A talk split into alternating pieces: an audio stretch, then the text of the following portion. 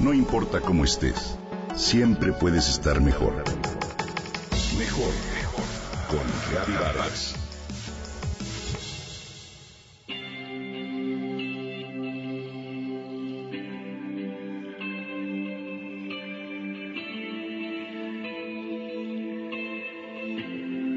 La felicidad tiene muchos rostros y viajar es sin duda uno de ellos.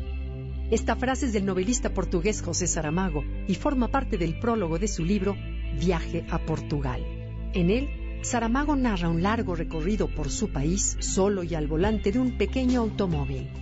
Pueblos y ciudades, calles y callejones, carreteras, paisajes, rostros, emociones y múltiples relatos aparecen en las páginas de ese libro una modesta aventura personal que fue el origen de una hermosa obra literaria. Los viajes y las narraciones son buenos amigos. Ambos son aventuras humanas en las que la experiencia y la imaginación se mezclan para ayudarnos a ver la vida con emoción e intensidad. Te invito a reflexionar sobre estas vivencias. Viajar, narrar, escribir, leer y compartir una de las actividades humanas más intensas y transformadoras es viajar, y todos la hemos experimentado. Viajar es una actitud, un estado de ánimo.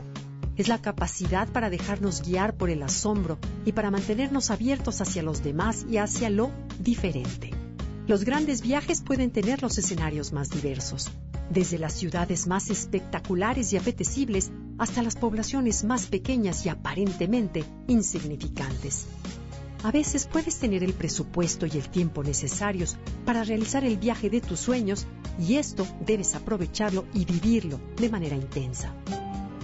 Pero habrá ocasiones en que los recursos no sean suficientes o el tiempo y los compromisos no nos permitan alejarnos e incluso salir de nuestra ciudad. No es tan grave. Cualquier momento libre, cualquier recorrido puede convertirse en un verdadero viaje. La clave está en observar, en dejarse habitar por las sensaciones y las nuevas experiencias.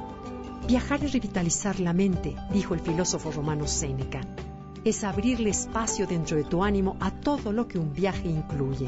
Momentos intensos, momentos de calma, planes cumplidos, imprevistos, contratiempos, por supuesto, atajos y sorpresas.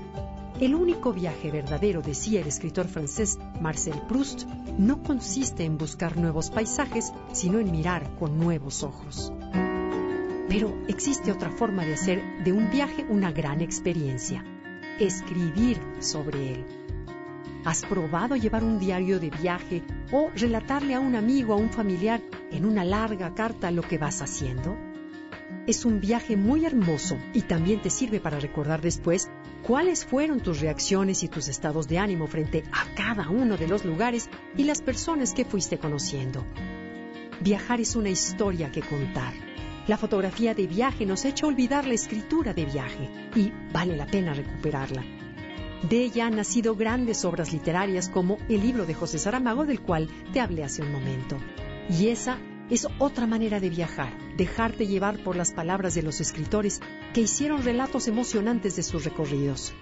Hay algunos muy antiguos como los nueve libros de la historia de Herodoto, el libro de las maravillas de Marco Polo. Ambos son grandes clásicos muy amenos y sorprendentes. Muchos grandes autores han escrito algún libro de viajes. Germán Melville, que es el autor de Moby Dick, Gustave Flaubert, autor de Madame Bovary, Mark Twain, autor de Tom Sawyer y muchos más. Viajar, escribir y leer son buenas maneras de disfrutar plenamente la vida.